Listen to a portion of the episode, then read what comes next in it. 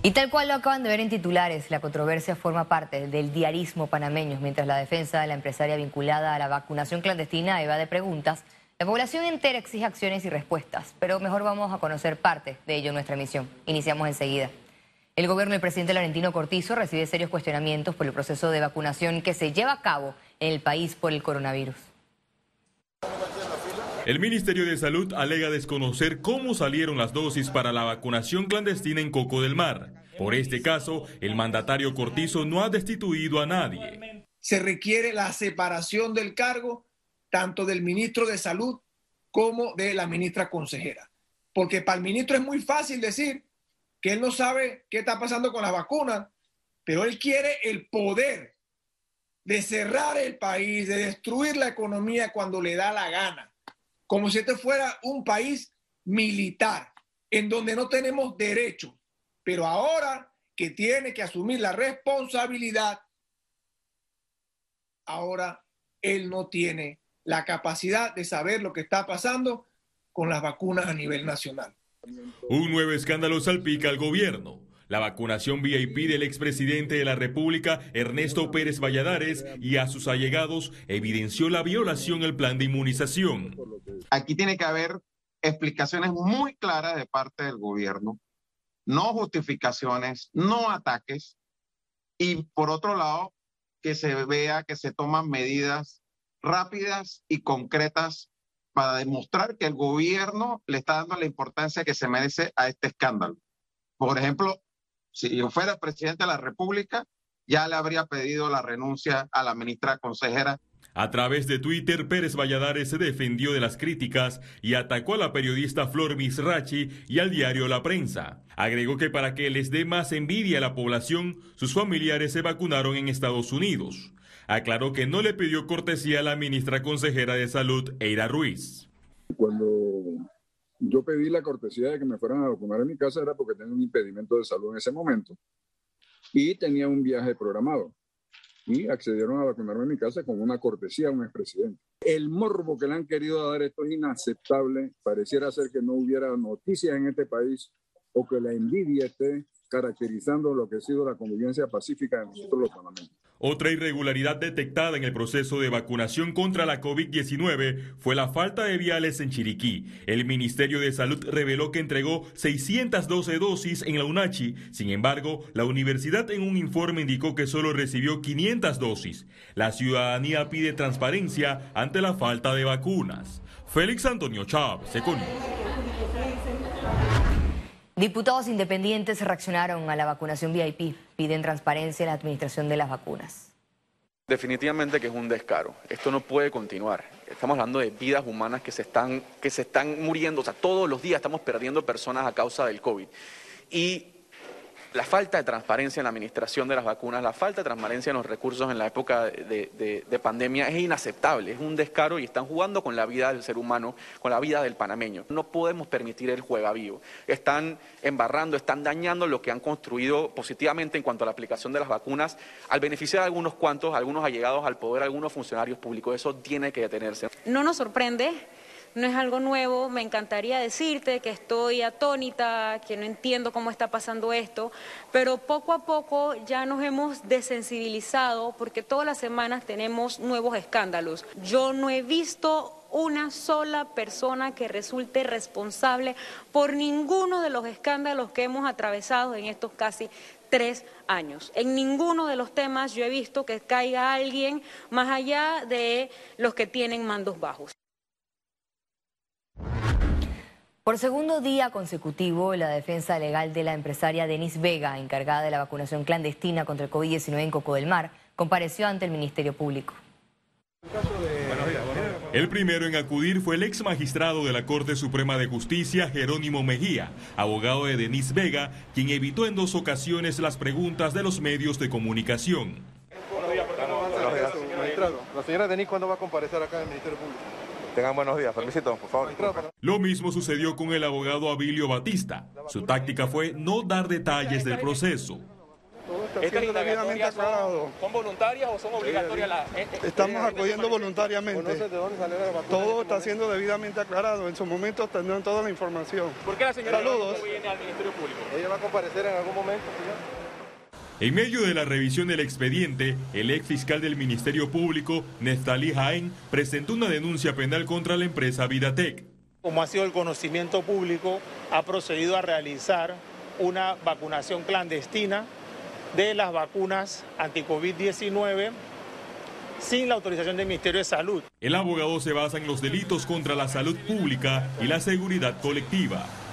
Código Penal establece pena hasta de 15 años quienes alteren medicamentos, quienes lo apliquen sin autorización y lo peor, se agrava si una de las personas se enferma producto de recibir ese medicamento. En un comunicado, los laboratorios clínicos Vidatec y Cordón de Vida confirmaron la suspensión de los colaboradores que participaron en la vacunación clandestina, entre ellos su gerente Denis Vega. Félix Antonio Chávez, Econius. Este jueves se llevó a cabo una reunión en la oficina temporal del Procurador General encargado como parte de la diligencia judicial para conocer el expediente del caso de la vacunación clandestina en Coco del Mar. La fiscal anticorrupción Ruth Morcillo y la defensa de la empresaria Denise Vega, el abogado Jerónimo Mejía, estuvieron presentes en la reunión que se llevó a cabo en las oficinas del procurador este jueves. El Ministerio Público no confirmó la comparecencia de la empresa. Auto Express del Rommel Fernández registra récord de vacunados durante la jornada de este jueves.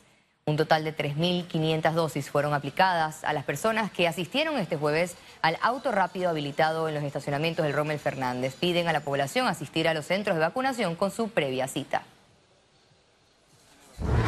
La positividad de pruebas COVID-19 en Panamá aumentó por encima del 7%. Veamos en detalle las cifras del MINSA. 385.353 casos acumulados de COVID-19. 841 sumaron nuevos contagios por coronavirus. 463 pacientes se encuentran hospitalizados, 66 en cuidados intensivos y 397 en sala. En cuanto a los pacientes recuperados clínicamente, tenemos un reporte de 370.485. Panamá suma un total de 6.419 fallecidos, de los cuales 6 se registraron en las últimas 24 horas. El Consejo de Gabinete aprobó la extensión por dos meses a 95 médicos cubanos especialistas que arribaron al país para atender casos COVID-19. La adenda del acuerdo de cooperación para la respuesta a emergencia conlleva un costo de 394.408 dólares. La extensión se da producto de los nuevos brotes de la enfermedad contagiosa COVID-19 en algunas regiones del país. Economía. Se mantiene la controversia por el contrato con Panama Ports Company. Exigen renegociar mejores términos para el país. Ante la posibilidad de que Panamá le prorrogue automáticamente la concesión a Panama Ports Company por 25 años más, expertos y gremios se han pronunciado. La mayor crítica es el supuesto incumplimiento de la empresa en sus obligaciones con el país. Para el ex administrador del canal, Jorge Luis Quijano, la renovación de este contrato no es correcta. Otros 25 años, ¿qué puede pasar en los próximos 25 años? ¿Usted sabe qué puede pasar? No. Es muy probable que este, este, estos próximos 25 años, aún si se le diera la, la renovación eh, eh, automática, vamos a tener que sentarnos en algún momento porque algo va a cambiar. Incluso preguntó por qué el Estado no cuestionó auditorías en junta directiva para reclamar lo que le corresponde. Oiga, esto es un mini tratado y nos vamos a tener que aguantar otros 25 años. O sea, por favor, ¿quién es el Bruno Varila de esta época con un contrato como este? Por su parte, hay gremios, entre ellos la Cámara Marítima de Panamá, que no se manifiestan a favor ni en contra, pero sí exigen una negociación basada en la realidad actual de los puertos locales. En el momento que nosotros firmamos estos contratos se movían aproximadamente 470 mil TEUs al año. Hoy día se están moviendo más de 7.7 millones de TEUs al año. Definitivamente que Panamá ha valorizado la ruta, ha aumentado el valor y todo eso tiene que quedar reflejado en ese contrato que nosotros vayamos a renegociar. Por encima de cualquier cosa, en esas negociaciones tiene que estar el beneficio del país. Si eso no es así, entonces tenemos problemas. Este es un contrato de 1997 que cumple 25 años en enero de 2022 y que la empresa espera se prolongue. En paralelo, ya circuló un borrador de resolución en el que la autoridad marítima reconoce que Panama Ports cumplió con sus obligaciones.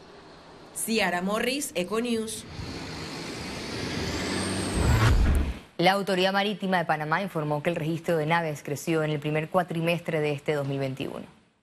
Para el 2020 el registro de buques cerró con cifras positivas, de hecho crecimos 11.6 millones de toneladas de registro bruto, lo cual ha sido lo mejor en los últimos 10 años. Y las noticias siguen positivas. El primer cuatrimestre del año 2021 hemos crecido también 2.58% en comparación al cierre de 2020. Cifras muy positivas para Panamá cifras muy positivas para registro eh, eh, de buques panameños y pues nos sentimos bastante optimistas eh, en ese sentido. La empresa de transmisión eléctrica pagó los subsidios del Fondo de Estabilización Tarifaria. ETESA informó que desembolsó más de 53 millones de dólares a las empresas distribuidoras de electricidad en cumplimiento del pago del cuarto y último trimestre del 2020 por los compromisos establecidos a través del Fondo de Estabilización Tarifaria. El canal de Panamá retomó su máximo calado de 50 pies para el tránsito de buques Neopanamax. El incremento de lluvias en la cuenca del canal elevó el nivel del lago Gatún por encima del registro que debía tener para la fecha. La elevación del Gatún de este miércoles fue de 85.7 pies o 0.26 pies por encima del nivel que debía tener para esta fecha. Este nivel de agua permite a la autoridad del Canal de Panamá ofrecer el máximo calado que es de 50 pies a los buques Neopanamax.